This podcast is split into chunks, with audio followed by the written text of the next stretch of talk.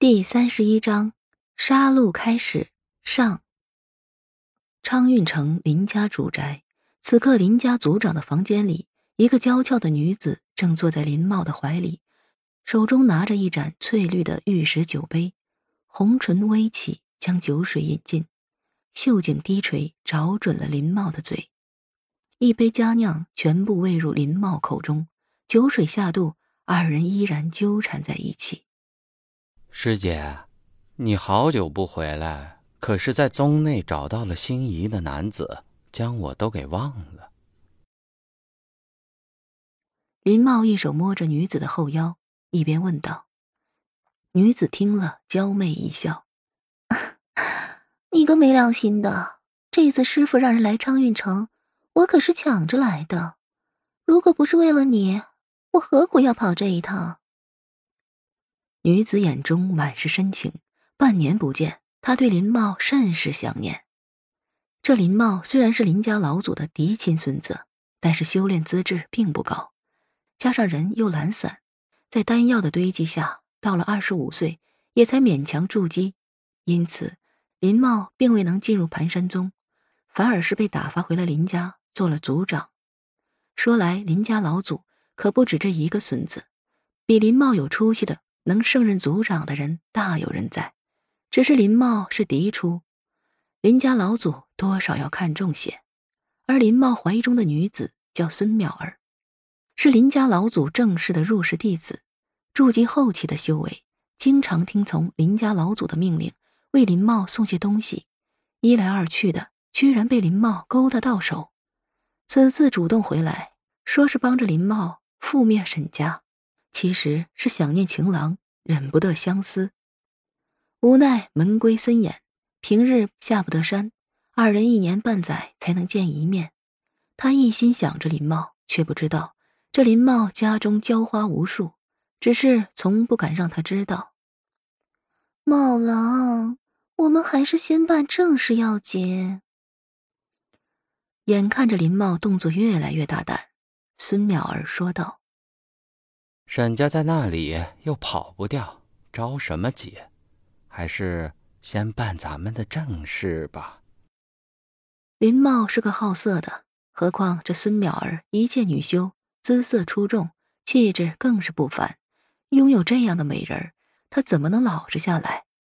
想着自己修炼天赋不好又如何？盘山宗那些弟子又有几个能尝到这美人的滋味儿？沈谦焦急的在房内踱步，看着夜色越来越浓厚，脸色也阴沉了下来。今天下午，林茂便送消息来说，元首已到，亥时动手。可是眼看着子时已经过了，这人还没到，沈谦怎能不着急？吞并沈家，这是林茂计划多年的事情，好似只有这样，才能向林家老祖证明他能成为一个有用的人。本来林家老祖成了金丹修士，手下更是有几个筑基弟子，想要沈家覆灭并不难。可是这昌运城在盘山宗附近，说难听点儿，那就是盘山宗的私产，想要对沈家动手，等于打盘山宗的脸。林家老祖还没有这个胆子。直到最近，林家的一个姿色出众的孙女，给宗门中的一个长老做了房内人，这林家老祖的胆子。也就大了起来。说来说去，这件事情只要做的不留痕迹，那么也没有什么不可以的。沈兄，这是急什么呢？一道嬉笑的声音突然传出，沈谦后背一紧，果然就见到自己的房内站着林茂和一个美貌的女子。沈谦心头一跳，以他的修为都没有发现有人到来，林茂是做不到的，那么就只有他身边的美貌女子了。想来此人便是林家老祖派来的，修为显然在他之上。林兄还说告诉沈某亥时动手，为何到了子时才姗姗来迟啊？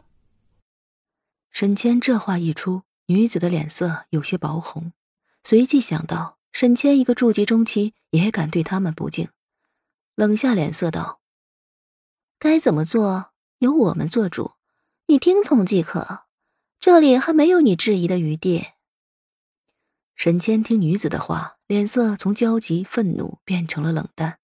他知道自己既然投靠了林家，有很多事情就会发生变化，包括冷嘲热讽，包括各种猜忌。但是这些都不要紧，只要他还有机会成为结丹强者，那么这一切他都会原封不动的奉还。只是唯独沈月雪，他等不了来日，今天他就要沈月雪的命。见沈谦没有再说话，孙淼儿满意的露出了笑容，对着林茂道：“师弟，师傅的意思是这件事情不能留下把柄，所以今天这沈家不能跑出去一个人。”女子说这话的时候，面孔上流露出一股狠辣之意。沈谦见了，心中震惊，他们居然要沈家上下鸡犬不留。沈谦心中颇有些不是滋味。但是事情到了这个地步，已经没有他回头的余地了。无毒不丈夫。林茂悄悄的观察沈谦的神情，心中了然，于是对孙淼儿道：“师姐的意思我明白，还是请师姐将老祖赐予的那件宝贝拿出来吧，免得时间久了再有什么变化。”亲爱的，悄悄告诉你哦，下一集。更精彩呢！